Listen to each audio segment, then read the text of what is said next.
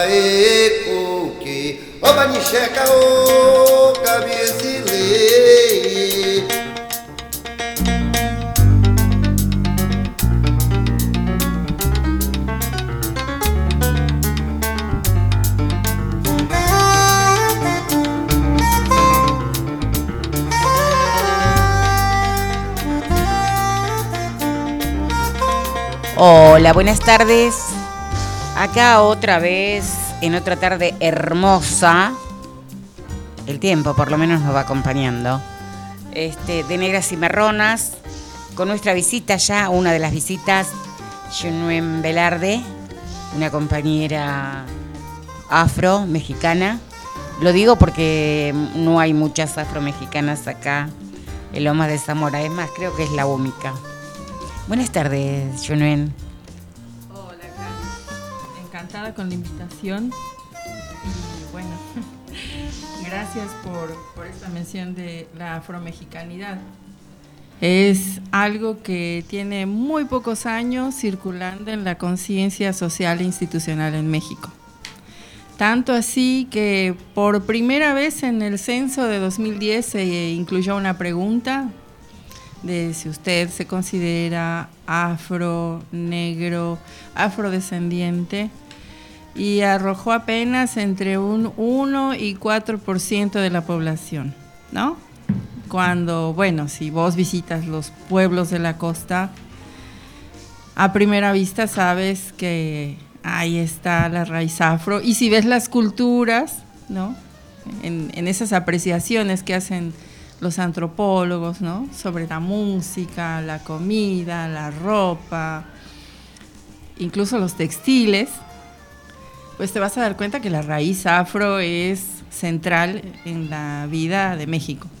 Ahora te hago una consulta. En ese censo, la pregunta estaba en todas las planillas o fue un muestreo, porque acá en el 2010 se hizo la pregunta, pero fue solo un muestreo. O sea que a todo el mundo no se le preguntó. Ajá. Por eso las cifras nosotros, nosotras, decimos que son escasas. 1.490.000 personas se consideran este, afros. En Argentina nosotros decimos que somos muchos más. Oh, perdón, 149.000, perdón, perdón. Ujú. 149.000 personas, digo esto. Eh, entonces, nosotras decimos que somos muchísimas más, pero también hay otras cosas, viste que las lecturas no pueden ser lineales al respecto de esto, porque por ejemplo, eh, los y las censistas, eh, a la, al momento de preguntar a la persona si era afrodescendiente, este, muchas veces decía, pero si la persona no me entiende, porque como no es fonéticamente una palabra que esté auditivamente la gente familiarizada, este, y entonces la censista decía, y pero si no me entiende, y le decía, si es descendiente de negros. Y entonces ella decía, no, yo no le voy a preguntar eso. Claro. ¿Cómo le voy a preguntar eso? Porque va a decir que soy racista. Bueno, si ya lo estás pensando que está mal, eso es racismo. ¿Por qué Ajá. habría de estar mal? Bueno, eso fue un tema en el 2010. Pero en el censo del año pasado ocurrió lo mismo. Y es más, es sumamente controversial, justamente es un tema que traía para que conversáramos, porque estamos llamando al INDEC, tienen cifras definitivas de varios temas, pero no todavía de la afrodescendencia ni la cuestión indígena. Ah, sí. Todavía no. No. ¿Por qué? No. Porque fue una pregunta que ya... Por primera vez se incorporó en todas las planillas. Claro. Claro. Lo que pasa que nosotras habíamos trabajado con el INDEC para que se formulara la pregunta, porque en un punto también te preguntaba si eras descendiente de negros. Y se hizo a pedido de las compañeras y compañeros de afuera, de las provincias, porque decían que muchos compañeros y compañeras no se sentían bien con el término afrodescendiente y preferían que se les preguntaran si eran negros o descendientes de negros. Así que esto también. Y no deben tener cifras, porque mucha gente eh, no lo preguntó. Como eran 22 planillas, Yo recuerdo haberlo contestado por internet, porque viste que tenías Claro, esa opción sí, también. Entonces, mira, qué pena que no se haya vuelto un dato que ya podamos manejar, ¿no? Porque eh, sabes que también es como algo que desde las comunidades y desde la subjetividad después te apropias y, lees, ¿no? Mira cuántos somos, mira cuántos hay en Santiago del Estero, mira en Río Negro también, todo esto. Absolutamente. Pero además nosotras también pensamos, porque estamos eh, transcurriendo el diseño, ¿no? Donde los estados, los gobiernos se comprometían a diseñar políticas públicas para las personas afrodescendientes. Termina ahora. No hemos logrado una sola política pública. Y si querés, para muchas de nosotras, la política pública habría sido el censo. Porque como se supone que tenés que cuantificarte para que diseñen algún tipo de política, este, y si no estamos cuantificados... No existe. No existimos. Entonces, eh, esperábamos con mucha expectativa el censo, que finalmente no lo tenemos. Así que por ahí algunas compañeras este, sí dicen, no, pero hubo... Sí, son gestos simbólicos, si querés, el cuadro en la Cámara de Diputados, el cuadro de María Remedios también en la Manzana de las Luces, eh, la estatuilla, la estatua esa que finalmente le prendieron fuego. Eh, Lamentablemente. claro. Hace, hace muy poco. Muy poquito. Fue el 31 de agosto. Este, justo el Día Internacional de las Personas Afrodescendientes. Qué barbaridad. Es un acto de racismo declarado y dedicado. Absoluto. Mira lo que te dedico. Eh, digo, la gente está desarrollando la pedagogía de la crueldad absolutamente. O sea, les han abierto como el canal, ¿no? Yo leía hoy, por ejemplo, con respecto a Santiago Maldonado, que eh, en el lugar en que en la última vez lo habían visto, con vida habían puesto una cosa simbólica. Una foto, y, claro, y hoy decía un cartel muy grande, se ahogó solito. Bueno, como tenemos muchas cosas de qué hablar hoy, este, también, y la vamos a llamar a mi compañera, a la coequiper Bere. ¿La llamas de ahí? Eh, Va que va. Así, aunque, me, aunque sea, nos saludamos. Así es, así es. Voy a conocer su voz. Así es. Bere, si nos estás escuchando, manifiéstate. Eh, te vamos a llamar. Hola. Hola, Reina, ¿cómo estás? Buenas tardes. Hola. Hola, buenas tardes a todos allá. ¿Cómo andan? Aquí estamos con Junuen, una afro-mexicana. Hola, Veré. Un gusto. Hola, ¿cómo estás? Qué linda voz. Estaba, estaba, escuchando el, el programa. Todo lo que estaban hablando del censo. Claro, eh, fue un tema que ella sacó a colación parecido a lo que nos ha pasado acá, en el 2010, lo de la pregunta. Claro, claro. Y, es cierto. sí, bueno, vamos a ver qué pasa ahora, ¿no? ¿Cuánto tiempo quedará congelado? Mira, nos están dando datos del censo, pero no de los y las afroargentinas ni de los pueblos originarios. Tienen ya un montón de datos que después, si querés, te los puedo compartir. Este, inclusive tienen de la gente eh, viviendo en situación de calle. Pero nosotras te la debo. Y bueno. Nada es casualidad. Digamos que el, que el, que el panorama no es muy alentador, digamos. No, no, no, no. Y no creo que lo sea. Este, por un largo rato parece. Bueno, eh, querríamos conversar con vos con una linda noticia. Hoy me llamó Tamara, también la vamos a llamar en un ratito. Eh, Bárbara, Tamara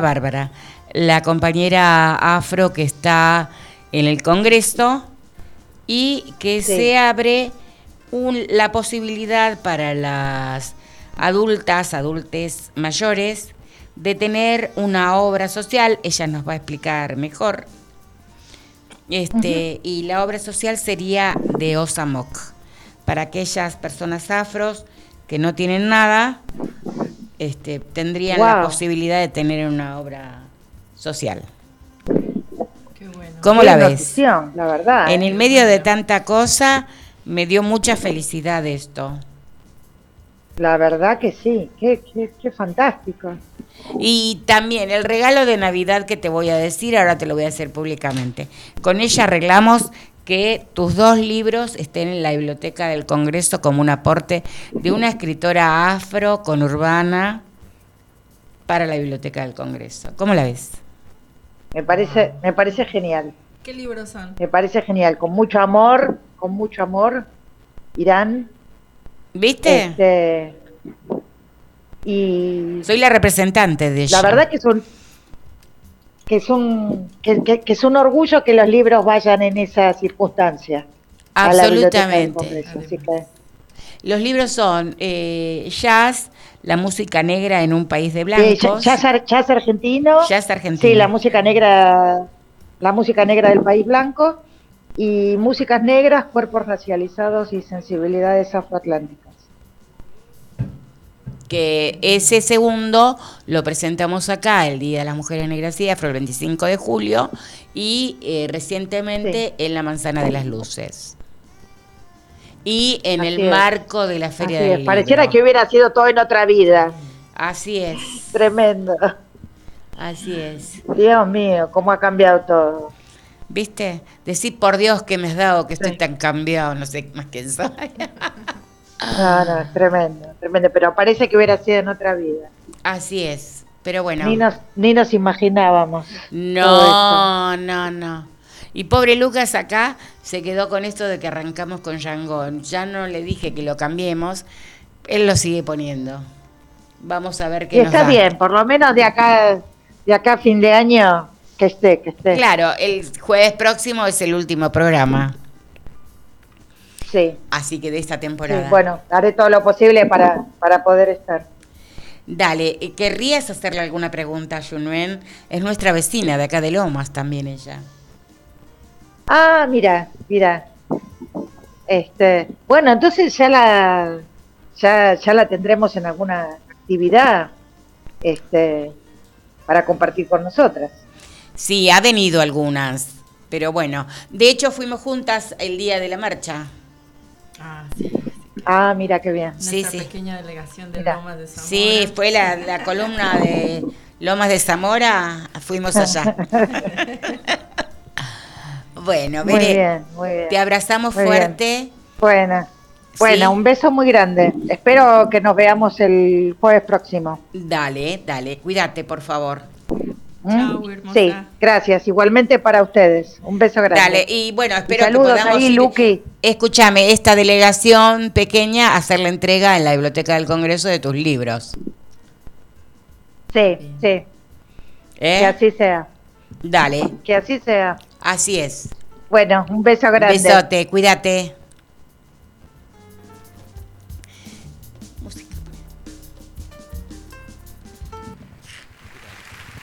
Eu quero chamar agora para vir cantar comigo a canção que ele fez para mim como um presente, o meu filho querido, Moreno Gadelha Veloso.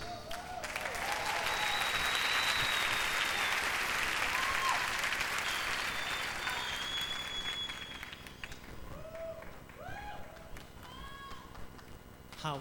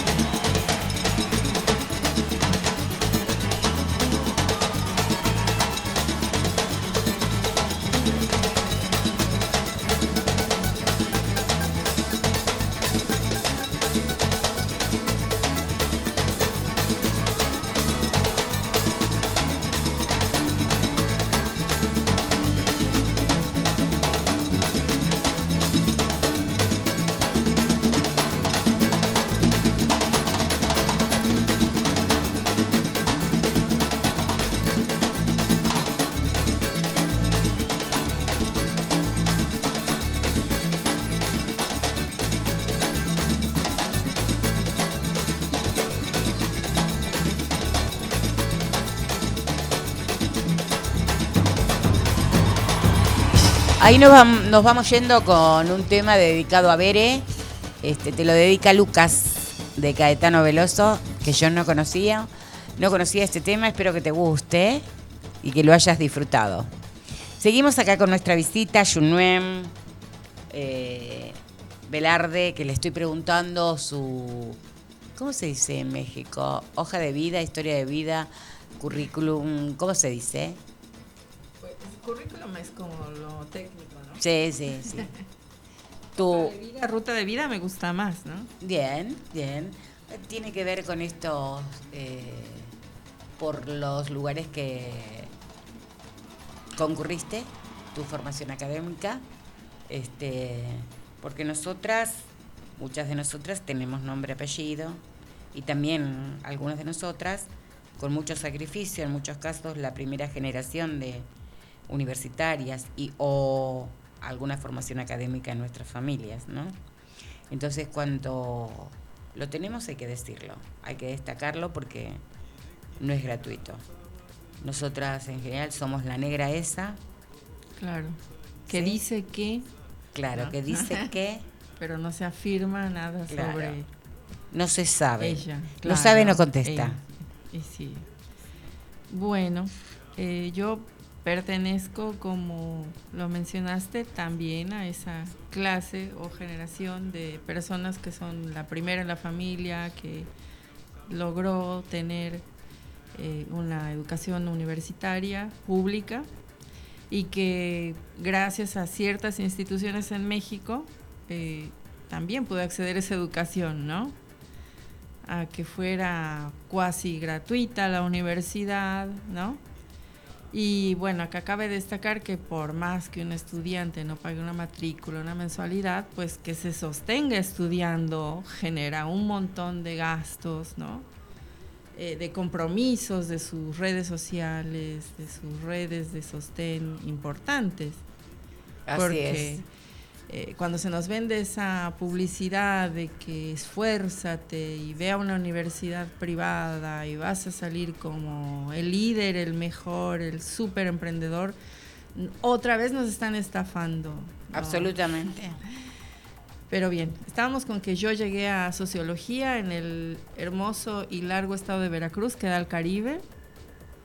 eh, Veracruz tiene pueblos afros, pueblos de zafreros, de allá se corta la caña manualmente.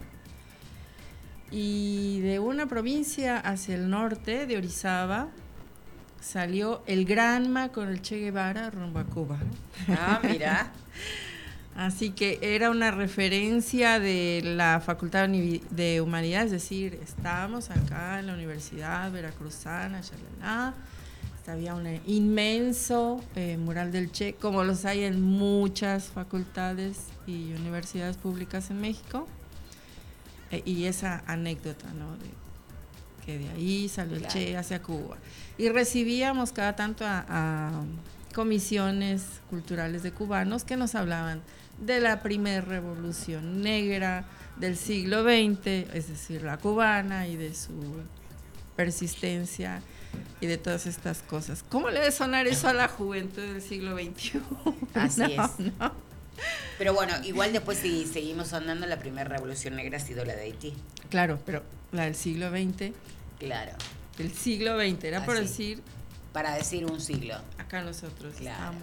Pero sí, en realidad continentalmente pues es la de Haití, ¿no? Así la primera revolución y además negra. Absolutamente. Sí, días pasados lo tuvimos a Jackson acá, un joven que es diplomático negro, haitiano, y forma parte de la red, no sé cómo se llama, lo voy a decir mal seguro, pero ya me voy a fijar para decirlo bien, de jóvenes este, haitianos que están en este país. Este, y bueno, con la complejidad también que es el tema de ti, ¿no? Todas estas cuestiones. Nosotros y nosotras desde acá ver Haití parece una cosa que desconocemos, ¿no? Porque además no lo incorporábamos como parte de América. Mm. O sea, vos escuchás cuando decimos las primeras revoluciones o los primeros las primeras independencias en América, no rara vez no se menciona. Entonces, digo, también tenemos esa cosa en términos históricos, ¿no? De ignorar. Bueno, ya que estamos hablando de esto y hoy teníamos esta noticia maravillosa que se la dije a, a Bere al aire, vamos a estar llamando a Tamara, la compañera hermana afro, que está en el consejo, en el consejo, en el congreso, y habló de esta obra social gratuita para hermanas, hermanos afros. ¿Qué te parece si la escuchamos y le podés preguntar lo que quieras también vos, eh? Muy bien. Este, la escuchamos, conversamos, que nos diga ella de primera mano. Igual nos mandó el escrito que después voy a compartir este, cuando posteemos esto. Eh, mientras a ver, ¿qué temita musical te viniste preparada para escuchar? La Rush. Decía él. francés. La Rage. De una chica.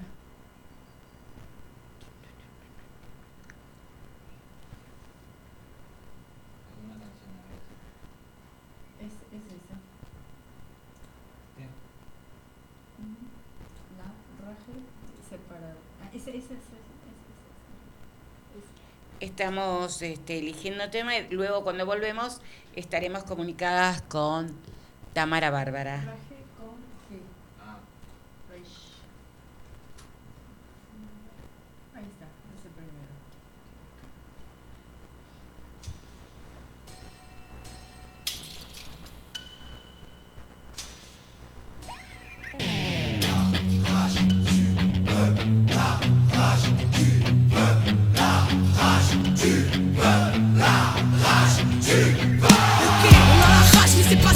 Demande à fable avec là comme nos semelles sur les pavés. La rage de voir nos putains través De vivre en travers, la rage gravée. Puis bien loin en arrière, la rage d'avoir grandi trop vite. Quand des adultes volent ton enfant Pas. Imagine un mur et un bolide La rage, car impossible et cette paix d'en voulu La rage de voir autant de CRS armés dans nos rues. La rage de voir ce putain de monde s'autodétruire Et que ce soit toujours des innocents au centre des tirs La rage, car c'est l'homme qui a créé chaque mur Ses barricades et béton, aurait-il peur de la nature La rage, car il a oublié qu'il en faisait partie des harmonies profondes, mais dans quel monde la colombe est partie? La rage d'être autant balafré par les piquants des normes, et puis la rage, ouais, la rage d'avoir la rage depuis qu'on est mort. On restera debout quoi qu'il arrive, d'aller jusqu'au bout et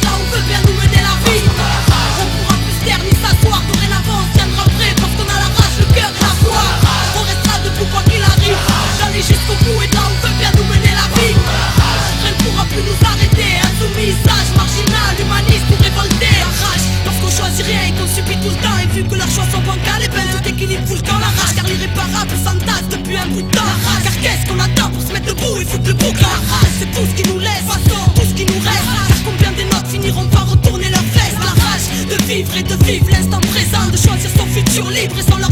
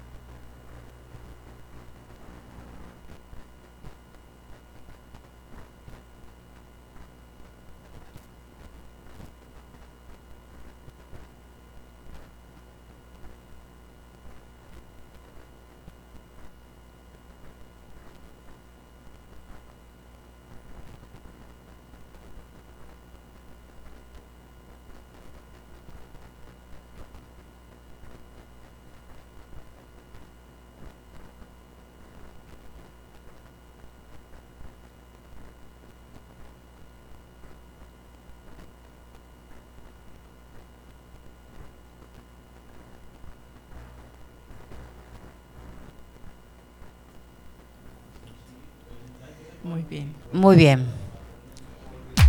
Préstame el celu, por favor. Ahora vamos a hablar con una compañera. Ahora vamos a hablar con la compañera del Congreso que nos va a contar lo de la obra social para las personas adultas mayores afros. Este Ese que- me lo anoto ya. Sí, sí, por favor.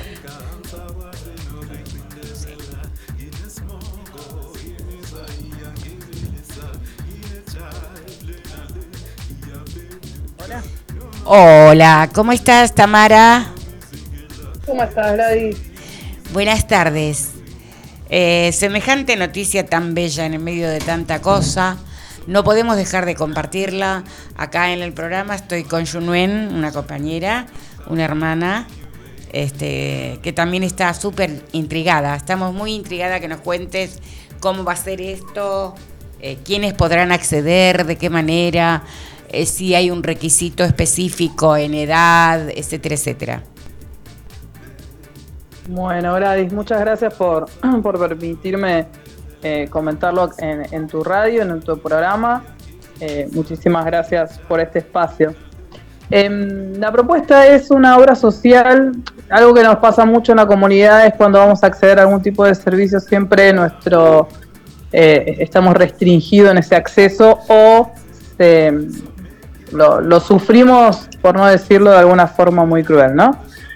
lo cual se gestó para que podamos tener dentro de la comunidad, tanto afrodescendientes como pueblos originarios, una obra social que se llama OSAMOC. El único requisito es tener un monotributo común o social. Eh, lo cual, ¿qué, ¿qué beneficios tiene? Es a nivel nacional esta obra social y a la vez tiene un montón de particularidades en la que ante cualquier situación se puede ir a consultar, tenés, siempre vos levantás el teléfono y tenés eh, alguien que te puede responder y asesorar, algo que a veces pasa, viste que tenemos alguna situación y cuando querés consultar en algunos espacios nunca tenés a nadie para que te pueda guiar y a veces terminás sin siquiera acceder a ese a ese sistema de salud. En este caso Así no. es. Pero te hago una Eh, es consulta. una obra social Eh, La edad. La edad es hasta el proceso jubilatorio. Una vez que, que alguien se jubiló o entró en el trámite de jubilación, ya no puede acceder. Ah, lamentablemente. entonces, ¿desde qué edad puede ser? desde mayores de edad hasta los 65 años, 60 o 65 años, o que hayan iniciado Maravilloso, genial. Sí, Ahí es bastante amplio. También aplica a las personas africanas, o sea, no es cuestión de que solamente es para, para afroargentinos o de pueblos originarios netamente argentinos, no, también incluye eh, a los migrantes, a los ciudadanos y ciudadanas que transite en Argentina y que tenga un monotributo, nada más. Así que eso es súper, súper, súper amplio para nosotros. Bueno, lo vamos a seguir hablando y trabajando, por supuesto. Eh, ¿A quién, cómo pueden consultar el que él o la que esté interesada? ¿De qué manera? Primero y particular que se, si me permitís que se comuniquen con vos y, Dale. y después hacemos ese nexo para que cualquier eh, consulta lo que lo podamos, claro, lo podamos eh, transitar. Vamos a hacer alguna reunión para, para, evacuar todo tipo de dudas o consultas para que les hagan directamente a la obra social. Y bueno, después para que les comenten cómo tienen que hacer ese trámite. Bueno, estarás invitada a, venir a Calomas para que puedas, eh, puedas este, reunirte con las personas que estén interesadas, porque ya me voy a poner en campaña con las compañeras de los distritos vecinos, Almirante Brown, Esteban Echeverría, ¿sí? Con algunas de ellas. ¿Te parece? Desde ya, desde ya, genial Gladys, porque es un, es un servicio que estamos necesitando en la comunidad y es algo que se llevó durante un tiempo para poderlo gestionar y bueno, lo hemos logrado, es una obra social sumamente amplia con personas súper eh, amables que vamos a poder trabajar plenamente en conjunto, así que nada, si no fuese el ámbito y el espacio súper inclusivo y equitativo para nuestra comunidad, imagínate que no hubiésemos trabajado con ellos. Así que sepan que va a ser un servicio súper eh, particular para nosotros. Así que nada, estamos, estamos muy contentos en este cierre de año tan particular. Bueno, una buena noticia para nosotros es importante. Y la otra cosa, eh, ya tenemos los libros de Bere para el Congreso, así que en cualquier momento le podemos dar esa buena noticia a ella y, iríamos una delegación de Lomas de Zamora, del conurbano, al Congreso, se te entrega los libros. Genial, para nuestro acervo bibliográfico de la Biblioteca del Congreso de la Nación. Genial. Así es. Así que todo, todo es bienvenido. Así es, bueno, vos nos dirás... Otra construcción colectiva que vamos haciendo. No, ni hablar, y aparte vos nos dirás cómo, cómo es el mecanismo y todo. Este, para hacer eso, lo queremos convertir en un hecho político, obviamente. ¿Cómo, cómo no te escuché? Lo queremos convertir en un hecho político, por supuesto, como corresponde. Sí, desde ya, desde ya, ya después lo vamos a, inaugurar, vamos a hacer eh, el proceso que corresponde. En este momento estamos gestándolo, hicimos una plena revisión sobre todo el acervo que hay dentro de la biblioteca y bueno, eh, quienes quieran donar a ese acervo bibliográfico es súper especial, ¿no? Si ustedes ingresan a la página web de la biblioteca hay un apartado que dice Biblioteca Afrodescendiente. Ah, genial. Y bueno, y ahí están todos los libros que, que, bueno, que se fueron recopilando dentro del acervo bibliográfico y a la vez, bueno, se van a incorporar todas las donaciones de, de algunos compañeros de la comunidad que ya nos han entregado y que bueno, en el transcurso del proceso administrativo que corresponde, porque hay que recategorizar, eh, lleva un proceso interno, Así es. va a incorporar ese, a esa biblioteca afrodescendiente. Mira, la verdad que eh, conversar con vos hoy ha sido una gran alegría. Seriamente, te lo digo. en el medio de tanta este, cosa horrible, este, y haberle dado esta noticia a Bere, nuestra compañera que está media malita de salud, este, para mí ya está, ya es un hecho, los libros de ella ya están ahí, imagínate. Obvio, obvio, desde ya. Así que ha sido una noticia maravillosa también para ella. Bueno, Tamara, eh, vamos a estar arreglando y si a las personas que nos están escuchando, no duden en llamarnos, usar nuestras redes para inscribirse, para que vayamos armando un listado y así la podemos traer a Tamara a nuestro distrito a que puedan evacuar todas las dudas que tienen acerca de esta gran noticia de tener una obra social. Eh, muchísimas gracias a ustedes y a disposición siempre, lo que necesiten y, si puedo acercarme, cuando me digan, yo ahí voy a estar con gusto con unos mates. Eh, Así estamos nosotros. Para que ¿eh? hablemos y charlemos. A puro mate. Bueno, gracias. que tengas muy buenas tardes. Y cualquier cosa nos comunicamos. desde ya, desde ya. Hasta Abrazo luego, gigante para todas y para todos. Dale. Muy bien. ¿Qué te pareció? Ay, una excelente noticia. Yo ya. No, en el medio de todo voy esto. a ver cómo me, claro. me acerco, me inscribo porque me vendría muy bien. La verdad que cuando me llamó eh, la siesta, no, yo estaba así como excitadísima, qué sé yo, no sé, después veremos los alcances eh, y la instrumentación, ¿no? Este, que a veces por teléfono no es tan fácil tampoco decirlo, pero me puso más que entusiasmada porque, bueno, dar esta noticia a tantos y tantas de nosotras que vivimos en la marginalidad del trabajo con tanta precarización, ¿no? Claro. Este, y, la, y el poco acceso a la salud. Sí. Sí, esta noticia de que puedes acceder con el monotributo social está increíble. Maravilloso. Así que bueno, arma tu listado también, así de otras personas. claro, porque, qué sé yo, a lo mejor estas cosas a veces no las podemos hablar porque una va a decir, ¿para qué le voy a generar expectativas o qué sé yo? O no tenés que ofrecerle. Claro. Y entonces a veces frente a eso preferible no decir nada, ¿no? Este, y en estos momentos que van a venir más que duros, este, como decía Luther King, somos como los dedos de la mano. Siempre tenemos que tratar de estar juntos porque si no nos van a matar por separados y realmente a, riesgo que suene como tremendamente trágico, este, yo considero que sí, que hay que aprender de eso. Tenemos que estar juntos y juntas, este, saber del otro, de la otra, qué le pasa, cómo está, qué necesita, no sé, en el abrazo, porque esta política que ya sabemos cómo funciona, primero nos asusta con todo lo que nos está diciendo, la verdad que es pavoroso. Y una vez que nos asustó, especula con que estemos deprimidos, deprimidas, tristes. Y la verdad que no es nuestra condición, o por lo menos no la mía. Estos días me estoy permitiendo por ahí, pero no sé hasta dónde. ¿No?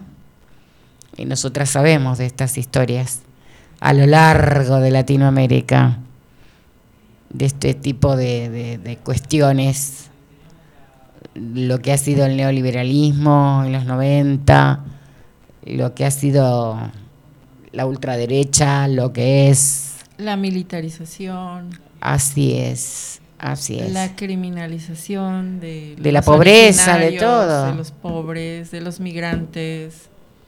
Así es. De los negros. Terrible. Sí. Bueno, contanos algo más. ¿Cuánto hace que vos vivís acá en Argentina? Eh, ahora en 2024 ya voy a cumplir 19 años ininterrumpidos. o sea que nunca volviste a México. No, de vida en Argentina. Mira. Así es. ¿Y por qué se te ocurrió venir acá? Y porque me pareció un buen lugar para vivir. Mira. Claro, viniste en plena etapa kirchnerista. Sí, en 2005 llegué. Así es. Sí. Sí, estuve en Córdoba, en Córdoba capital, como dicen. Sí. Casi dos años eh, en un movimiento social. Eh, en ese entonces quería ejercer como educadora popular en las villas y bueno, ahora que estoy. Pasé por ahí, pero la vida me trajo para acá. finalmente te trajo a Buenos Aires, pero directamente a Lomas. Uy, no, no, no, yo creo que eh, como muchos migrantes tuve un transitar así accidentado, ¿no? Claro. Eh, y, Valga la redundancia. Migratorio.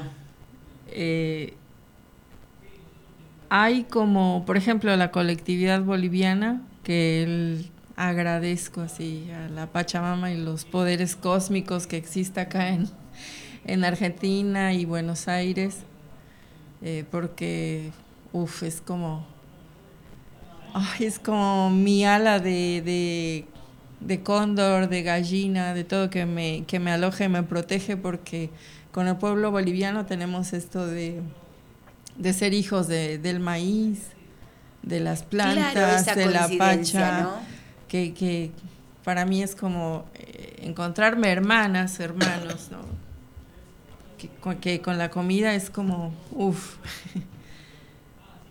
tengo, se me nutre otra vez las ganas de vivir.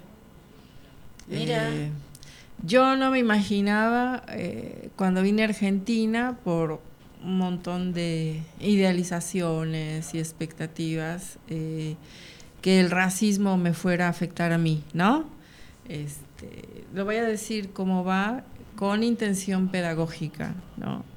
De que nos escuchemos y reflexionemos, ¿no? Yo, yo en México pasaría por blanca en muchos contextos, ¿no? Después eh, se percibe que soy pobre por cómo hablo, por cómo me manejo, por las cosas que no sé hacer, qué sé yo. Pero a nivel eh, institucional, si entro en un hospital, me atienden, me dan bola porque sería blanca, ¿no? Cuando llegué a Argentina me, me, me enteré muy claramente, sin filtro, que era negra, ¿no? Eh, en México, gracias a mi pasar, pasar por una universidad pública. Lo que pasa, perdón, que acá el colorismo también está atravesado con la clase. Claro, bueno, pues ahí sumé dos puntos, ¿no? Ni hablar de los otros que pudiste haber sumado. Este, ha sido. Mujer, Tac, tac, todo. tac, tac, no, un dos. Y, y fue algo nuevo con lo que tuve que hacerme la idea que tenía que lidiar, ¿no? O sea, que no te abran una farmacia, que te saquen de un hospital público, que te agredan en la calle, que te digan el clásico. Este. Como que fue algo que tuve así como que que armarme en mi bagaje de cosas que pueden llegar a sucederte cuando tratas de amigarte con las mamás de los otros nenes que son amiguitos de tu hija, que sí pasa por Argentina. Eh, entonces acá como que eso le tuve que dar importancia, pues, ¿no? Eh, Le tuve que, que lo tuve que pensar con seriedad. Eh, la conciencia antirracista empezar a vivirla desde casa, Claro. buscar quién estaba hablando, trabajando, explorando eso, ¿no? Y así fue como después de unos cuantos años me encontré contigo con tus actividades culturales en acá en la municipalidad de Lomas, abiertas, masivas, gratuitas. Y bueno, acá estoy, ¿no? Acá estás. Acá estoy. Bienvenida. Eh, ahora que estamos hablando de esto, bueno, son días que una está bastante, va, por lo menos yo estoy bastante vulnerable, pero ahora que te dije bienvenida me hizo acordar la primera vez que viajé a Bahía, Brasil, que es de donde son mis ancestras. Este, fui a una casa en Cachoeira, un lugar mágico para mí en Bahía. Y entonces, la primera vez que fui a la casa de esta mujer, de Dona Dalva, que hoy cumple, en estos días cumplió 95 años. Oh, qué lindo. Eh, y yo no soy de practicar, no soy de religiosidad de matriz afro, pero como si lo fuera. Cuando llegué a su casa, ella me dijo, eh, vos está en su casa, vos llegó. Yo me morí de amor por eso. Lloramos tanto, ahí estaba con mi hermana de Bahía. Nos abrazamos y lloramos automáticamente. Ay, me emociona. Porque una vez se llega a su casa. ¿Sí? Bueno, Lucas, finalmente viniste. ¿Qué te parece si nos pones algo de musiquita de flor para que luego la llamemos? ¿Sí? Eh,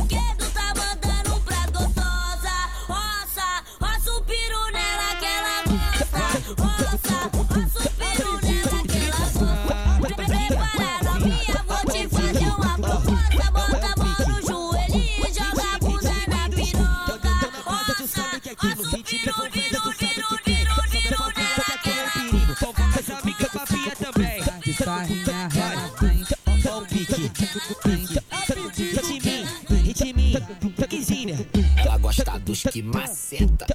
Pega bolado, bigode fino, cabelo na régua, marrentão posturado. Hoje nada me afeta, vários beats do lado. Gramado maciço, pesa no pescoço, meu bolso malotado. Então desce bebê gostoso pra mim, olha pra trás e chama elas. Sei que tu, sei que tu gosta muito dos carinha que não presta. Então desce bebê gostoso pra mim, olha pra trás e chama elas. Sei que tu, sei que tu gosta muito dos carinha que não presta. 情 绪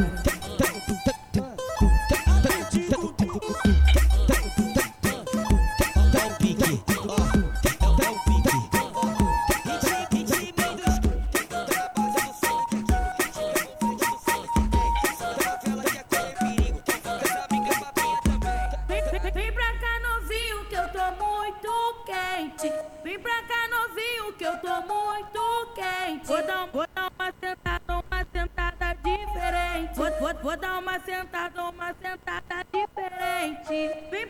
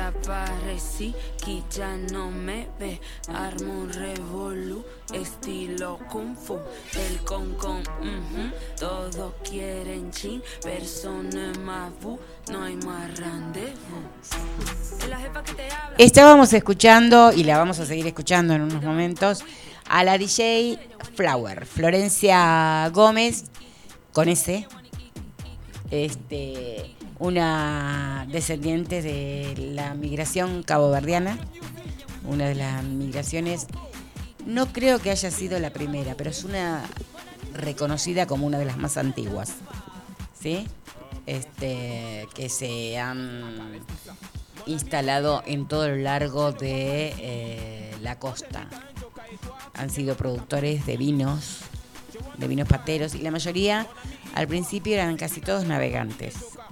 Tenés una gran comunidad eh, caboverdiana en Ensenada y todo lo que es la costa. ¿Sí?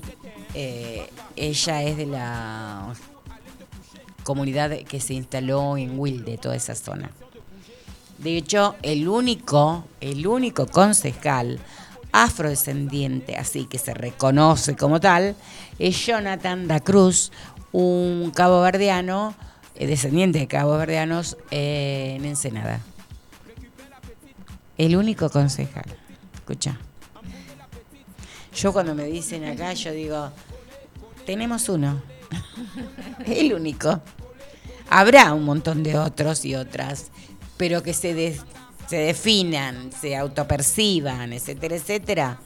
Mucha gente dice, somos todos iguales. Todos y todas sabemos que no somos todos y todas iguales. Eso no existe. Ni legalmente, ni nada, porque también, a ver con el tema de la ley, dice, todos y todas somos iguales frente a la ley. Las pelucas. ¿Por qué las cárceles están llenas de cabecitas negras? ¿No? Y los ojitos celestes están gobernándonos. Siempre.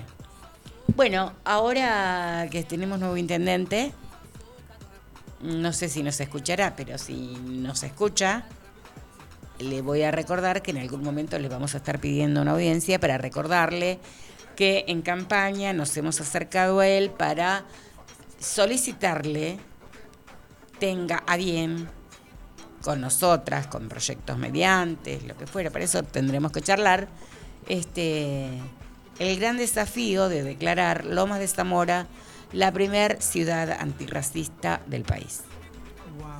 ¿Qué Porque tal? es la República de Lomas de Zamora, ¿eh? Y, ¿Qué tal? No, claro, La imagínate. primer ciudad antirracista de Argentina. Así es. Y es más, Señoras, señores y todo lo demás. Y me atrevo a decir casi en toda Latinoamérica.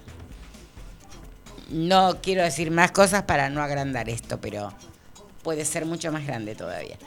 De cara a cumplir el, de- el diseño, ya que no hemos tenido políticas públicas, este, y bueno, si se declara eso, también quizá podamos trabajar específicamente en Lomas de Zamora, de cara a los cuatro años a nivel nacional que vamos a vivir tan difíciles, la posibilidad de hacer un censo nosotros y nosotras en Lomas de Zamora, este, y poder ver la cantidad de personas afros que habitamos esta república.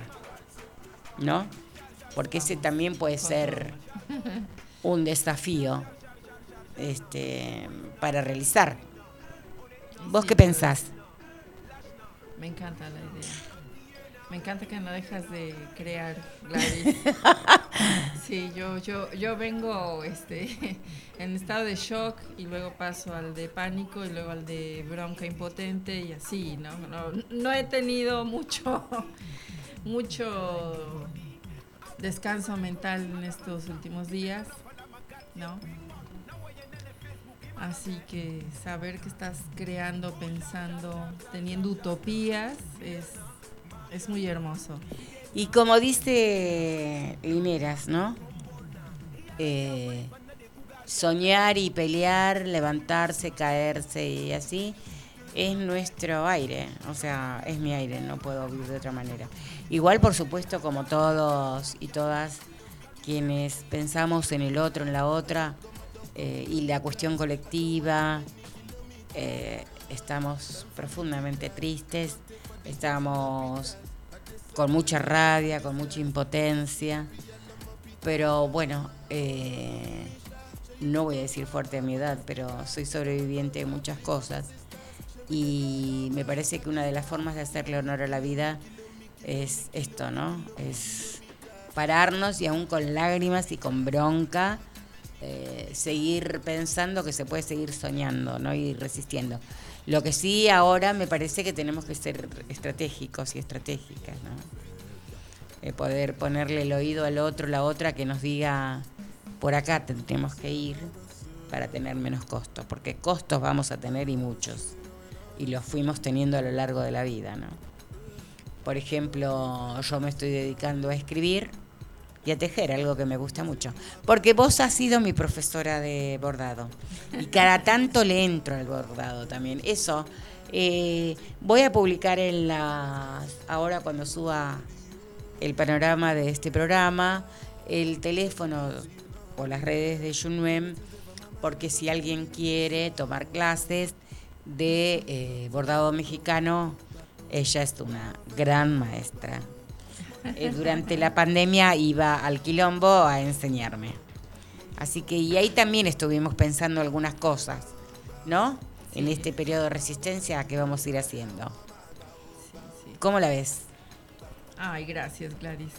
Sí, me encantan las clases de bordado, sobre todo con personas que tienen eh, intereses antirracistas, que les cabe estar hombro a hombro identificándose con las pobres, los pobres, ¿no? que les gusta compartir, que les gusta hablar de sí mismas, de sus problemas, que son solidarias, solidarios, porque me han tocado patronas, ¿no? y así les fue, así les fue. Claro, por supuesto.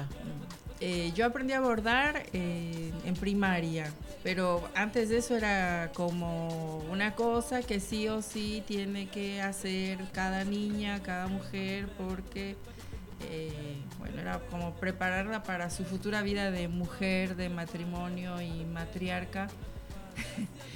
Este, yo lo resignifiqué ya grande, ¿no? Que allá en México también se ha hecho mucho esto de bordar memoria, bordar lo que tú quieras, bordar tus consignas, tu estilo, ¿no? Como desobedecerle a esa forma costumbrista de solo producir objetos para el trabajo doméstico o para el uso doméstico. Eso es muy interesante, mira, esto que está diciendo. Porque en general, eh, como soy educadora popular, siempre he estado en distintos lugares, casi siempre en villas. casi siempre. Siempre. Este, y entonces a veces esto de, a ver, ¿qué hace una educadora popular y por dónde le entra a la gente, no? Eh, entonces, ¿qué cosas utilizás?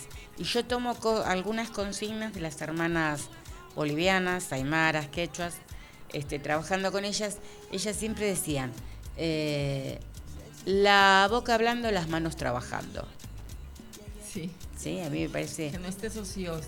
Claro, me parece una premisa en un punto como interesante. Como para tener en cuenta de otras culturas, ¿sí?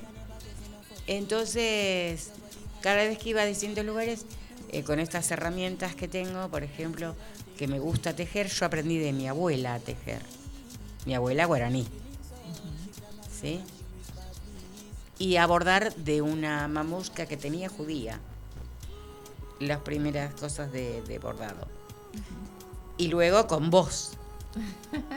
Que no sé si aprendí tanto, pero, pero a mí me gustaba estar es- eso de, de tirar una onda porque es una asignatura pendiente. Pienso seguir profundizando en eso. Eh, Porque me había empezado a dedicar a bordar rostros. Me gusta Sí, eso. sí. Bueno, y entonces arrancar con ellas, ¿no? Con las mujeres así en los barrios, en los comedores, en las bibliotecas populares. Este, es decir, ¿por dónde arranco? Porque pararte y, y dar una charla, no, no. No hay costumbre, no hay hábito de eso. Entonces entrar a hacer cosas. Y casi siempre encontraba con esta cosa de el relato de ellas, de decir, no, si yo siempre estuve acá, yo sé limpiar, sé ocuparme de los chicos, pero yo tejer no, no, no, no sirvo para eso. O bordar, o, o pintar, no, yo esto... Claro. O sea, Como- como que eso está disociado. Si no tuvieras el derecho, la capacidad de hacer algo porque te da placer, ¿no? Porque no sé, a lo mejor te encanta el color azul rey con el fucsia y bueno, dale algo, ¿no? O pon tu nombre como se te antoje o lo que vos quieras, sin que esté orientado a esta funcionalidad de, de hacer algo productivo y hacerlo de tal forma. Claro, porque se supone que a la hora de hacer algo tiene que ser productivo y además para los demás. Claro. No el- la cosa, porque tejer, por ejemplo, bordar, Claro. esas cosas te permite aislarte, de alguna manera conectarte con algunas otras partes tuyas, Sí, sí, sí. ¿no? Aunque lo estés haciendo para otra persona. Sí. Pero te permite ese entramado, justamente, o por lo menos a mí me es necesario muchas veces hacerlo, te permite conectarte con otras partes. Y con otras De- personas si te interesa, ¿no? Que exacto, de, de vos misma. Entonces eso a veces es una parte que la tenemos censurada. No está permitido para nosotras. Y bueno, y así es como eh, lo doméstico se refiere solo a la higiene de la casa, a la, la higiene de los otros, a tener la cocina, la comida, ¿no? Y nuestras otras cosas que pueden terminar siendo obras de arte. ¿No? Sí, sí. Bueno, yo veo el- la mezcla de colores de los pueblos originarios. Se puede decir cualquier pueblo originario. Cualquiera.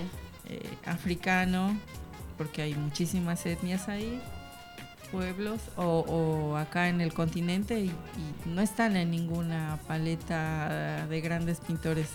No, es no. única, desafiante, vibrante, las técnicas con las que se hacen los colores, el sentido de la ritualidad de los colores, porque colores que son para esto y otros aquello. Así edad. es. Es todo otro lenguaje que no han borrado.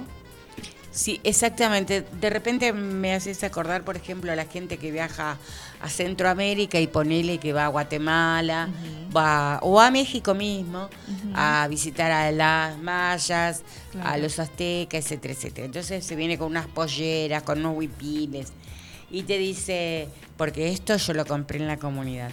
Pero trabajando con algunas acá, algunas compañeras, eh, es muy loco porque en general ellas dicen, la forma de resistencia, nosotras también resistimos. La gente cree que se lleva nuestra simbología y no se lleva. Lo que nosotras vendemos no es lo mismo que los diseños que hacemos para nuestras prendas. Siempre que me quedé pensando en eso me pareció, me, pareció maravilloso. ¿Qué te parece si nos das otro regalito de otro temita? Ay, ¿les gusta Lila Downs? Ah. bueno, no, puedo pasar de ella. No, la puedo superar. ¿Qué tema? Zapatos Ay, maravilloso. Bailemos, bailemos. Sí.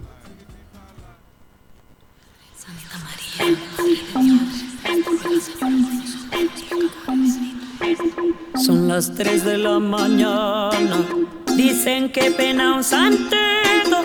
Bajito y oigo que dice: Camínale despacito, y mamá, camínale despacito. Mi sueño me dice: No vaya. Mis piernas me dicen tantito. Y cuando ya me doy cuenta.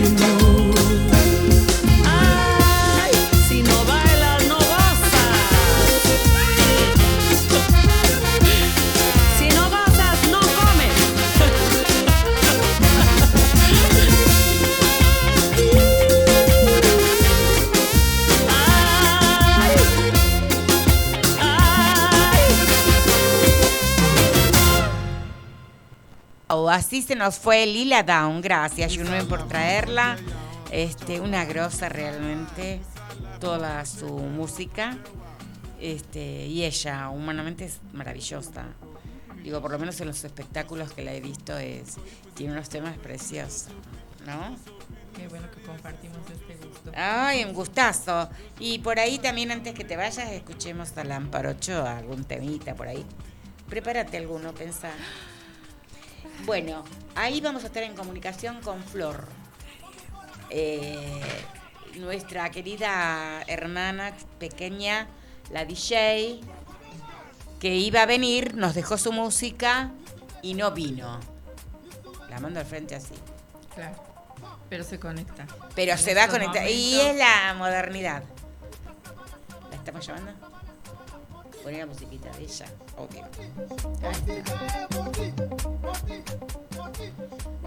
Hola.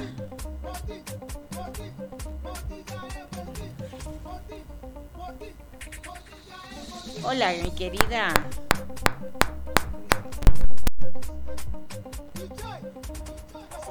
Hola, Florcita.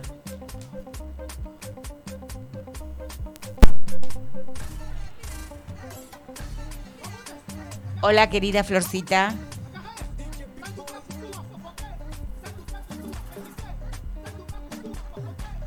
Hola. Ahora te escucho.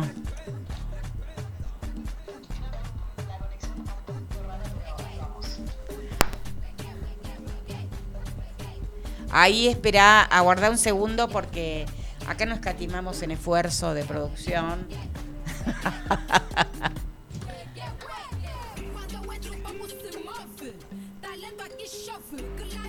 Hola, ¿vos nos escuchás?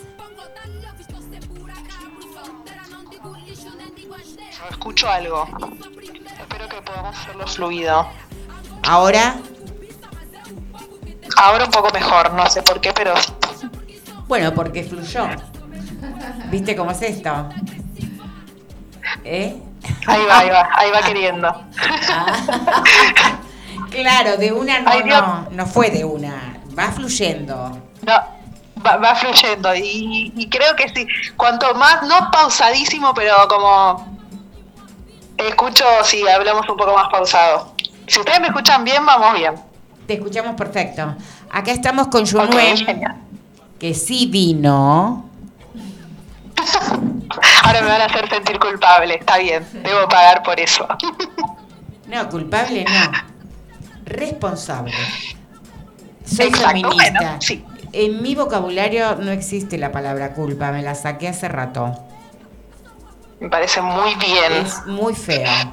Hay que aprenderé de eso entonces. Sí, no, nunca digas culpable. Culpables, podés decir a, a los de ojitos celestes, esos sí son culpables, mierda, todo. Pero nosotras somos responsables en todo caso. Y a veces hasta podemos ser irresponsables, ¿por qué no? A mí me encanta. Porque no podemos serlo nosotras totalmente. Así es, así es. Como me dijiste hoy, esas cosas que me dijiste. Bueno, contanos de tus proyectos, de tus cosas, porque fíjate que de los archivos que nos mandaste pudimos abrir uno solo. El otro no lo pudimos. Bien, perfecto. Está bien. Bueno, cuento un poco. Eso eh, que les envié es un set grabado, un set de música, porque como vos Glass sabrás, pero bueno, el resto no. Entonces, yo soy arquitecta, soy Argentina, pero hace relativamente poco tiempo, un año, un año y medio, dos, que vengo incursionando en el mundo del, DJ, ¿no? Y con eso no solamente como una cuestión meramente de hobby por tocar o mezclar música, sino también eh, que fue como una forma también de extender un poco eh, mi práctica activista, ¿no? Em, también viene un poco de la necesidad de crear espacios ¿no? para, para la comunidad negra, eh, espacios cómodos, espacios en los que podamos disfrutar. Y esos espacios son espacios, digamos, de, de baile, de disfrute. Entonces, junto con el DJ vino eh, la producción de, eh, de, ciertos, sí, de ciertos eventos, ¿no? Perdón. Junto Con dos compañeras. Perdón una cosa, viste, Junuen, nosotras recién hablábamos esto de las personas de nuestra generación, si bien Junuen es bastante más joven, el tema del placer. claro. ustedes tienen más incorporado esta generación en esto que estás diciendo, ¿sí? La cuestión del placer eh, como un derecho y como una cuestión natural. ¿Entendés? Exacto. Sí, yo, yo creo también, a nivel personal, también lo que pienso es que, bueno, personas como vos, Gla, como, bueno, como, como las históricas de, del activismo, de la militancia, han eh, forjado ¿no? ese camino como para que podamos empezar a, no sé si ampliar, pero a mirar otras cosas, ¿no? En base, en clave a la militancia del activismo. ¿No? A ustedes les ha tocado cierta realidad, ¿no? Dura, que nosotros la tenemos apenitas o bastante más, ¿no? Más cómoda, por decirlo entre comillas, ¿no? Entonces, como que yo siento que se van instalando nuevas, eh, nuevos, no, no nuevos, pero se van instalando más ciertas temáticas, como por ejemplo la del placer, ¿no? Entonces, al, vivir en, en, digamos, de una forma un poco, entre comillas, más cómoda por el recorrido que han hecho, ha- han hecho nuestras, nuestras anteriores, ¿no? Nuestras mayoras, eh, nos, nos permite pensar un poco más estas cosas. Entonces, Igual debo claro, decirte que yo soy de las, est- este, ¿cómo se llama? Hedonistas, no soy de las estoicas. ¿eh? La mayoría de las yo- compañeras Yo son... eso lo sé. Yo No, eso lo porque sé cap- y he aprendido mucho, ¿eh? De Capaz eso. que por ahí cuando salgo de acá me pidan una estampita, no, ni locos. No, no, no. Perdón, perdón. No quiero que, que se malinterprete nada de, de- de- con mis dichos, por favor, Gladys. No, no, no quiero ensuciar, no, no quiero ensuciar tu imagen, por favor. No, por favor, me muero si lo haces así. No, no, no, no, no, no. Pero es verdad, es verdad. Muchas cosas. Bueno, con Gladys so- solemos hablar bastante seguido y, y yo le suelo decir, ¿no? Como, Gladys, vos tenés una soltura con la cuestión del, del placer y el goce que a veces mi generación, que somos apenas más jóvenes, eh, a veces tenemos como mucho pudor todavía, ¿no? Aunque tenemos como mucho trabajo también o un poco más de información por, por la tecnología, ¿no? Pero Claro. volviendo un poco a lo que decía, bueno, esto, ¿no? Como, bueno, el placer como un derecho también de la comunidad afro, porque siempre se Absolutamente. habla de que de que nosotros estamos resistiendo, de que estamos en, eh, eh, que somos resilientes y sí es real, eh, está buenísimo eh, en la valoración de esta de esta particularidad, pero también tenemos que tener el derecho de simplemente existir y pasarla bien y hablar bobadas como cualquier otra persona y disfrutar como cualquier otra persona. Lo que nos sucede, que es por eso también por lo que con mis compañeras Nina y, y Karen hemos creado un espacio que se llama Ebony Sunset, que ahora voy a decir un poco de qué se trata. Básicamente es una fiesta de que se hace a la tarde y vemos caer el sol hasta la noche, ¿no?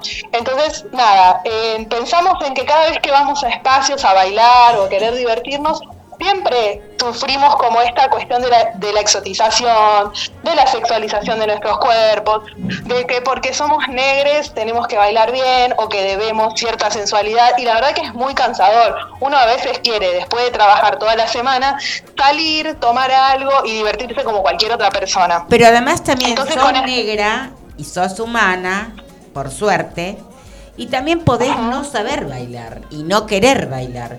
La gente ve una persona, vos te presentás como afro, y lo primero que quiere es que bailes. Ahora, si vos, lo decía mi hermana, una baiana, que cada vez que preciosa, negrísima, preciosa, ella vivió mucho acá y es este ahora ya es doctora en educación, etcétera, etcétera. Pero cuando estaba acá era licenciada en ciencias de la educación. Entonces, cuando iba a buscar un trabajo, iba con su currículum, y lo primero que le preguntaban era si bailaba. Ella decía, si yo quiero bailar, voy al teatro. Total. Es tremendo eso. Sí, o lo mismo que sí, bueno. hablábamos en estos días con un joven afrocolombiano, también, porque te ven negra o negro, vos te presentás como tal, o afro, o como te quieras definir, la gente piensa que vos rápidamente tenés que hablar del racismo. ¿Por qué? Si vos querés hablar de la teoría del poroto dicotiledonio, que forma parte, ¿sí? Nosotros y nosotras también tenemos derecho a hablar de lo que se nos cante. Exacto, sí, porque siempre hay como una, bueno, más allá de, la sobreexigencia que, que, que ya adquirimos, porque no es nuestra, de, de tener que, esto, ¿no? Como responder a, a las expectativas de la, de la blanquitud también o de los demás. Eh, esto, esto que vos mencionás, Glau, o sea, tengo gran ganas de hablar de estupideces, no tengo ganas de hablar de racismo, antirracismo todo el tiempo, porque realmente se nos reduce a esto, ¿no? Incluso con las profesiones o a las cosas diferentes a las que nos dedicamos, ¿no? Eh, no sé, yo soy arquitecta, quiero que me llamen Claro. también a lugares eh, eh, a, a hablar de eso, no solamente desde el, desde el antirracismo. Bueno, eh, inevitablemente hoy día me encuentro como incursionando un poco, como mezclando estas dos cosas, pero también puedo hablar de otras cosas que no tengan que ver con el antirracismo. si es que Por eso yo digo, quiero, ¿no? pero también a veces nosotros, nosotras respondemos a las expectativas de la blanquitud, ¿no? Digo, eh, también, bueno, no es casualidad, el colonialismo nos ha hecho miércoles a todos, todos, no por eso también votan a semejantes personajes. Digo, Ay, sí. no dejamos de Sí, ser personas colonizadas. Aún nosotras y No, nosotros, totalmente. este, las personas afro, digo. A veces perdemos Claro, de no, vista eso. ¿eh? No, no, no, no, no, perfecto, me encanta. Mira, eh, no, Karen no. estaba por venir Sí, este hoy, pero también otra. Tienen problemitas ustedes, ¿eh? Este, este fin de año, Glau, vos viste cómo es esto, todo el mundo quiere hacer todo a fin de año, eh, antes de que termine el año y se complica, se complica mucho, pero siempre tratamos de, de estar de alguna forma u otra, ¿viste? También tiene que ver con esto, ¿viste? Somos multitasking. Mira, quiero, que me cuentes dos cosas, por favor. Dime, sí, La, sí. la fecha de Leboni este, que van a hacer, Ok. que sé que va a ser en enero porque me lo dijo Karen hoy, porque viste que yo tengo mi agencia. Obvio, vos tenés, tenés contacto, movés Los con- claro. los contactos. Y la otra cosa, porque estoy gestionando, ya es un hecho que van a venir ustedes acá a presentar la obra. Estamos negociando la Me fecha. encanta. Bueno, eh, esto, eh, me encanta, esto es en vivo. Es en vivo, me lo acaba de escribir el de la gente de acá. Me encanta, genial, eso es una noticia hermosa. Bueno, ahí amplío Hoy, un poco hoy esto. te voy a Bueno, decir, la- me estoy dedicando a dar buenas noticias. me parece bárbaro porque después de, de- de hace días que venimos con malas noticias generales, yo la verdad que quiero un poco recibir buenas noticias. o, Mira. o estar en ámbitos amables. Te voy a decir dos noticias que dijimos antes de, de comunicarnos con vos. Una, la obra social para nuestras personas afros. Las que tengan con solo monotributo social pueden tener una obra social. O SAMOC. Hay que armar listado de eso. ¿Sí? Es para encanta, afros, hermoso. afros argentinas, afromigrantes, eh, bueno, afroindígenas, los que Comunidad sean. afro. ¿Sí? Comunidad afrodescendiente. para Sí, nuestra encanta. comunidad. Y la otra que los Hermoso. dos libros de Berenice van a estar en el Congreso, en la biblioteca del Congreso. Y ahora Hermoso. esto de que ustedes van a estar acá. ¿Cómo la ves? Y el. Lo, Y el veo, lo hermoso. Lo veo hermoso y, y también, perdón, es que hay como un delay. En esto, ¿no? Como bueno, estamos en contextos horripilantes, ¿no? Y tener estas noticias y ver cierta, eh, por nosotras, ¿no? Por nosotras, nosotros de la comunidad, esta cierta continuidad o el esfuerzo por la continuidad en ciertas eh, en ciertos logros que hemos tenido, ¿no? Eso me pone muy contenta eh, de cara acá, de cara al contexto que, que ya estamos viviendo y que se viene, ¿no? Entonces, Así es. respondiendo un poco a tus preguntas, Gla- eh, Gla, eh, sí, efectivamente el 13 de enero tenemos que es sábado, tenemos nuestra cuarta edición del, de este evento que se llama Ebony Sunset, que para que ustedes tengan idea es un evento, como dije antes, que se hace a la tarde, que hay música de DJs afro, que somos nosotras tres, Flor, Nina y Karen, y también eh, invitamos a DJs y también hay una feria de emprendimientos afro, que eso está durante toda la tarde hasta más o menos las 10, 10 y media de la noche, y después sigue la fiesta. Va a haber un, por lo general la apertura la hace la maestra Marisa Nacimiento, en, en este verano no va a estar, pero va a haber una apertura también que tiene que ver con el abrir caminos, como no, como Así es. un poco las Pedir permiso a Eh, nuestras ancestras. Exactamente, entonces siempre es algo que está siempre presente en nuestras, en nuestras ediciones, en esta vez que nos va a estar Marisa, hemos consultado con ella y ella nos ha recomendado a alguien, como también una práctica muy nuestra, ¿no? De consultar eh, a quien sabe más que uno, que, que, es más, que es mayor o más antiguo que uno, ¿no?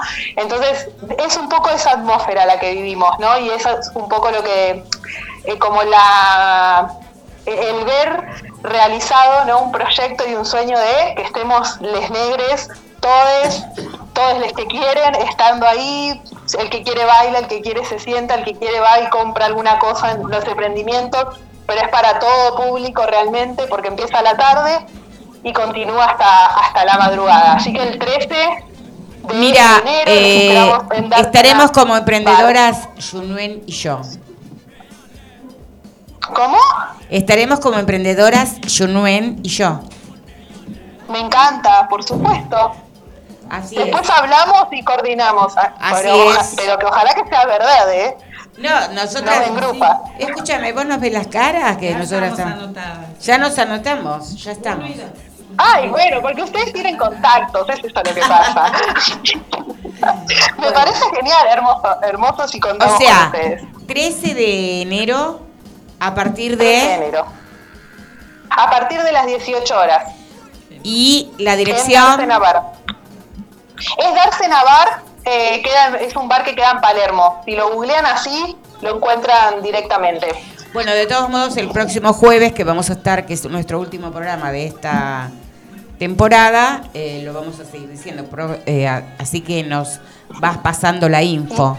Y Exacto, y después le vamos a pasar el flyer para que lo compartan también. dale, dale en las redes. Este, bueno, espero haber sido de buenas noticias para vos y vos nos das buenas noticias, mucha energía. Este, ¿y Que qué querés siga. escuchar de todo eso que nos mandaste?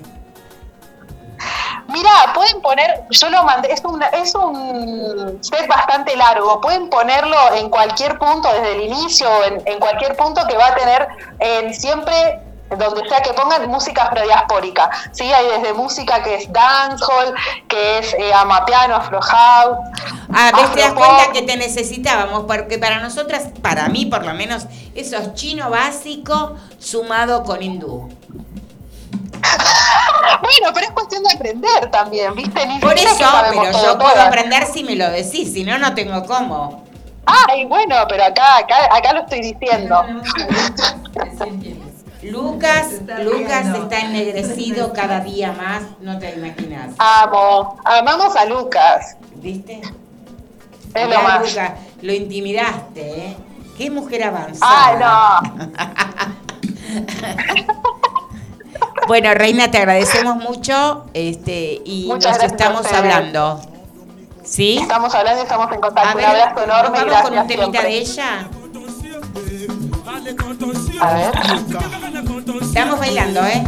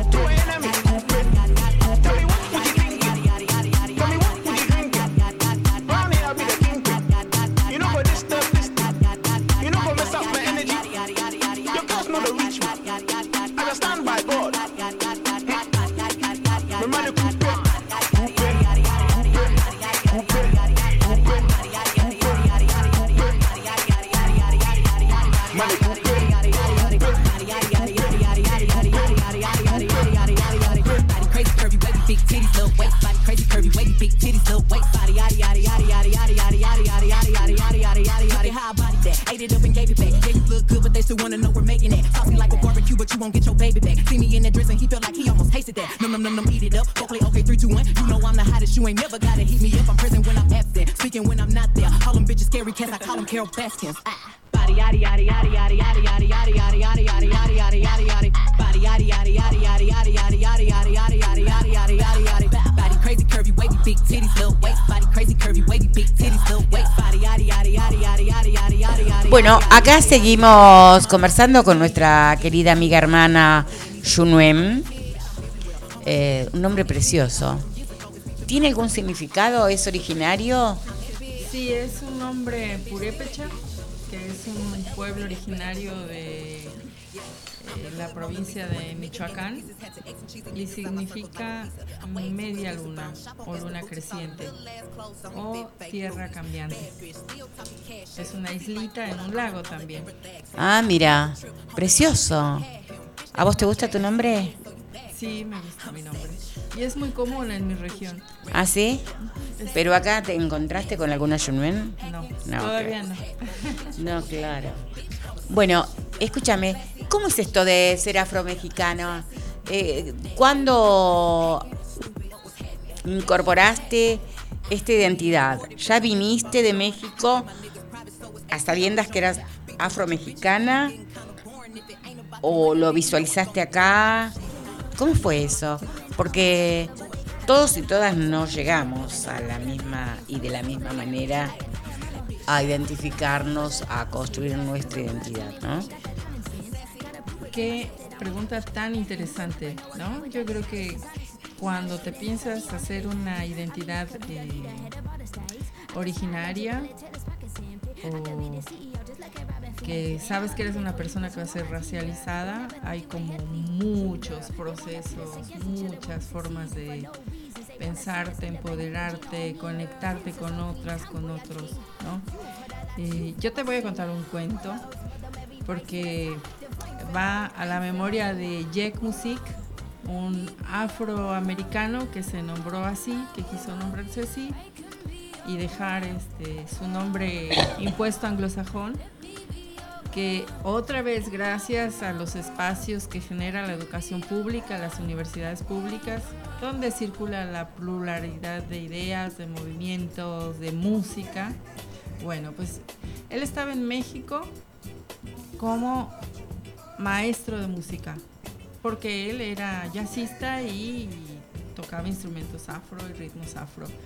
Y estaba por ahí en la unidad de humanidades y se tomó esta tarea como un viejo militante de las Panteras Negras, este, de empezar a hablar con las personas en la unidad que veía que teníamos rasgos afro. ¿No?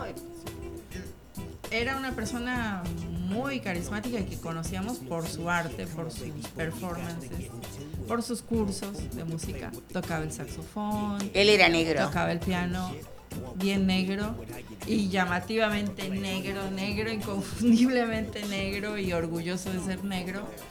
Entonces cuando iba a la unidad y empezaba a hablar con los afrodescendientes que andábamos por ahí, que no teníamos conciencia negra y nos decía, ¿tú qué piensas del racismo en México? ¿Has visto que en las novelas los delincuentes siempre son negros y parece que no fueran mexicanos? Ah, mira. ¿Y vos qué piensas de la palabra negrear? ¿De dónde viene? ¿Y tú qué piensas de eso de, de la antagonía entre lo negro y lo blanco? O las exclusiones que se hacen a los negros. Y era hablar y hablar y hablar y charlar. Y bueno, nos vemos otro día. Y así hablaba con uno, con otro. Y tú te has dado cuenta cómo se invisibiliza el trabajo teórico y político de los negros. ¿Te diste cuenta que tienes una directora negra en la escuela? Ay, ¿en serio quién? Mira, mira, yo, yo, es la directora de la escuela de antropología. Y es doctora en ciencias sociales y antropología. ¿No te has dado cuenta? wow, ¿no? Ese tipo de cosas eran un antes y un después en la cabeza, ¿no? Me decía, y pues cuando te ves en el espejo, ¿qué, qué te dices? ¿Te crees que eres mestiza? ¿Te crees que soy mestiza? wow, o sea, yo me iba, y, sí, se me movían las olas, la tierra, las, las nubes, todo, ¿no?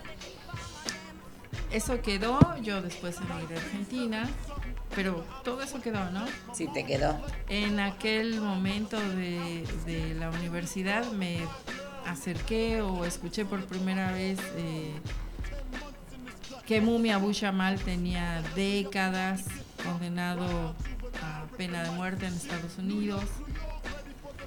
Y eso fue conectarme con otra gente que eh, hacía activismo en torno a los derechos de las personas negras, la resistencia negra en Estados Unidos y era una historia que nunca me imaginé, ¿no? Entonces, dentro de eso alguna vez alguien habló de Angela Davis.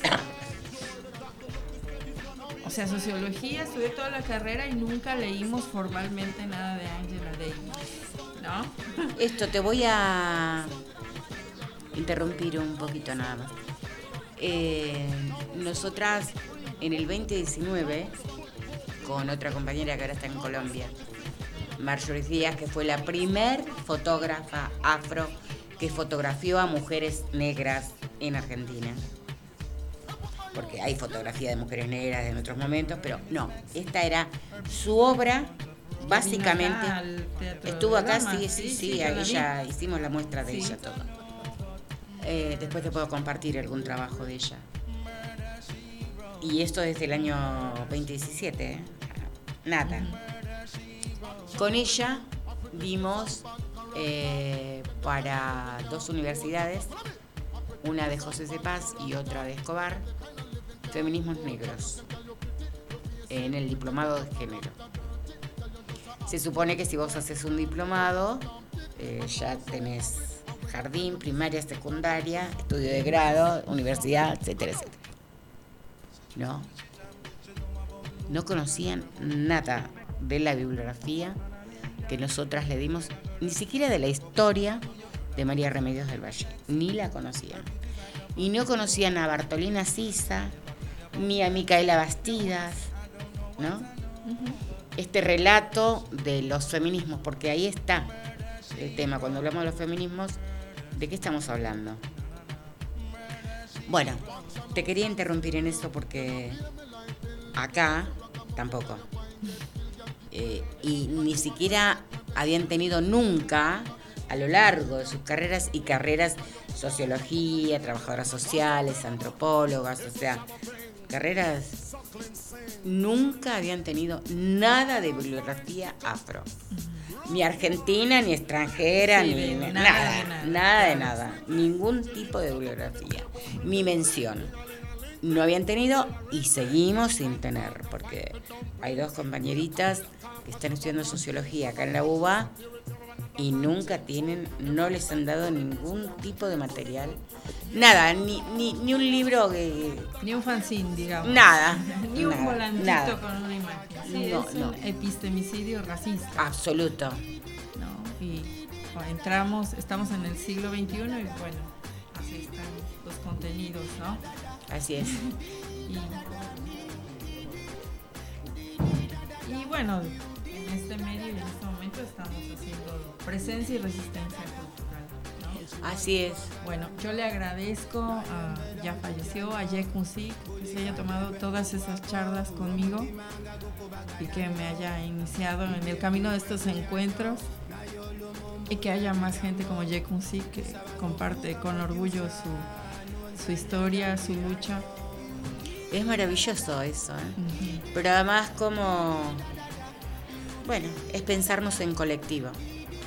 Es como, siempre digo, por ejemplo, vos te haces feminista o te asumís como feminista un día porque fuiste transitando colectivamente. Si bien todo el proceso de adentro es en soledad, pero está bueno después buscarte con otras, este, como para reafirmarte, ¿no? En esto.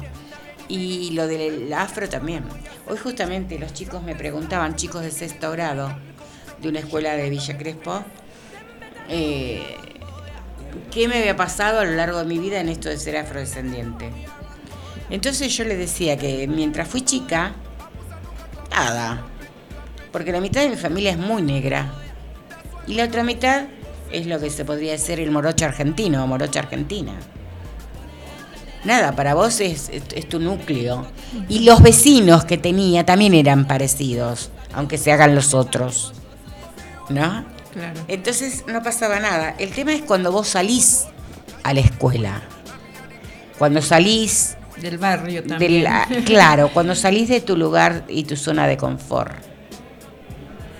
Eso es donde vos decís, fa, no era todo como yo pensaba. Porque ahí empezaste a pagar costos. ¿No? Porque esto de- del bullying no es nuevo.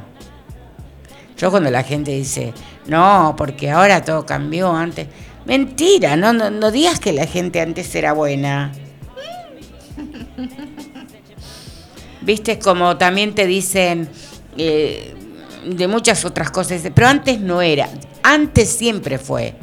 Lo que pasa que antes había temas, hay cosas, había cosas de las cuales no se hablaba. Muchísimos Porque, porque no además la religión, la religión tapaba todo.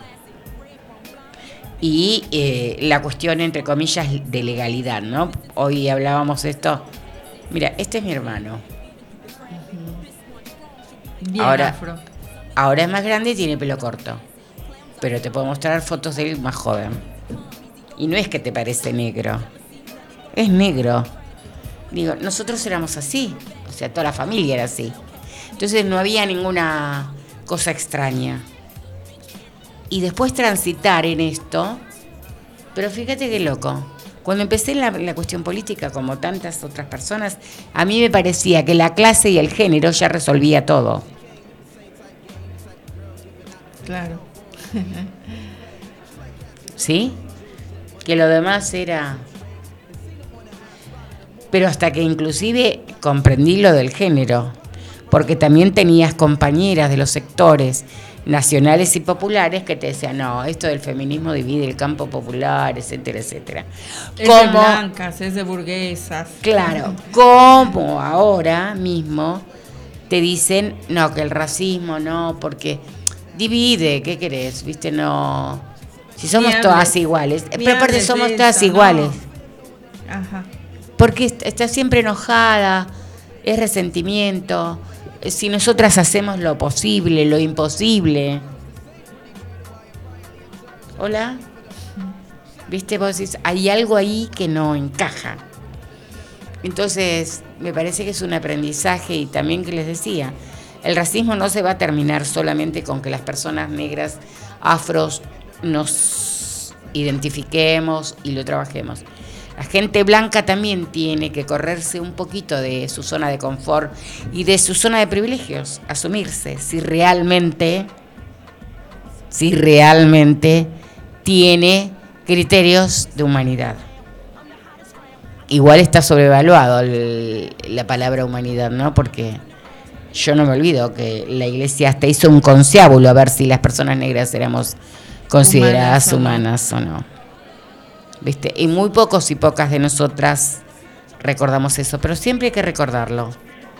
Y todo bien con que creas, podés creer en lo que quieras, pero que tu creencia no afecte mi integridad y mi, mi identidad. Que eso es todo un tema, Uf, ¿no? para seguir hablando. Así es. Muchos más programas. No, ni hablar, tenemos mucho más para hablar nosotras. ¿Estás bien? Bueno, ¿con qué nos podemos despedir? A ver, ¿qué temita querés? Y aprovechando que fuimos a remotos tiempos del siglo XX, vamos a escuchar algo de Amparo Ochoa. ¿Qué te parece? Una Me cantora encanta, de protesta latinoamericana, este, maestra de muchas otras cantoras. ¿Qué tema? Concierto en Managua 1983. Concierto en Managua 1983. Ahí está Rosario, ahí, que diga, Amparo Ochoa, mira, ahí está.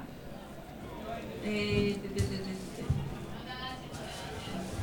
Bueno, la maldición de Malinche. Te iba a decir justo que ese tema, bueno, ponelo. Que ese Y después charla, sí. Claro. Pero lo charlamos, está bien. Ponelo, ponelo. Y así.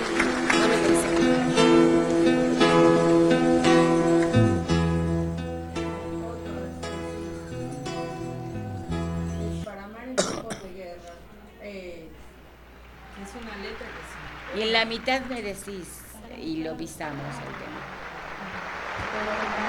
Pero te voy a contar. No.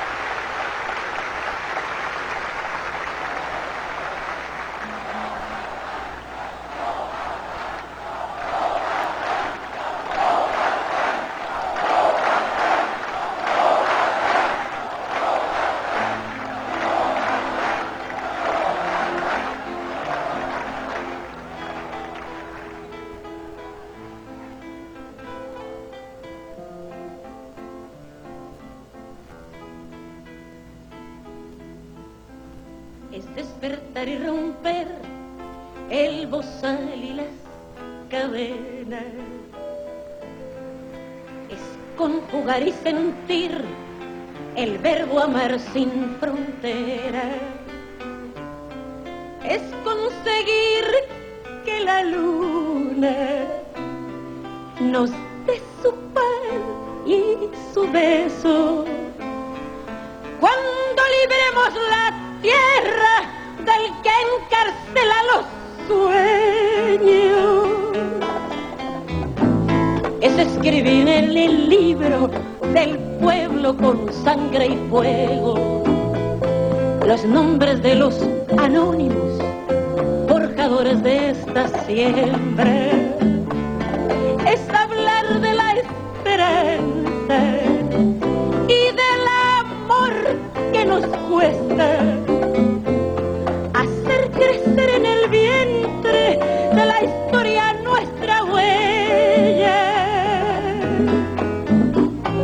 Es la razón, el lenguaje del hombre y su libertad, que aunque tenga que matar, el amor, el amor es su objetivo, que el corazón animal que llevo de hombre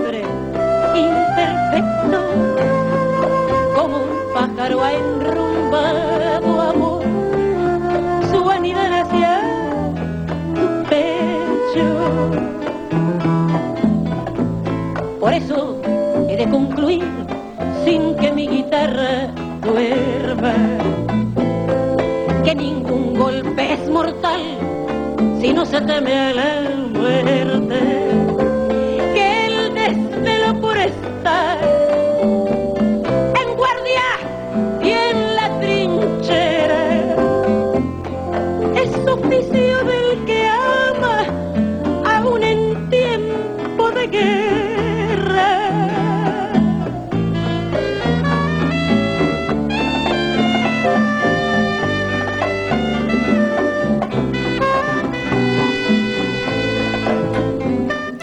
Bueno, acá conversábamos con Junuen acerca de por qué no la Malinche. Lo conversaremos en otro momento, este, porque siempre son las penúltimas cosas. El próximo jueves las, los esperamos este, en nuestro último programa de esta temporada. Esperamos que nos acompañen como siempre. Este, gracias Junuen por venir. Ay, gracias Gladys. La verdad que placer y un brevario de cosas nutricias y positivas encontrarte.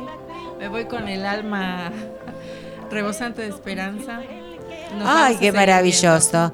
Ay, te esperamos siempre que quieras. ¿Sí? Bueno, Lucas, gracias. Nos estamos viendo el próximo Gracias, jueves. Lucas.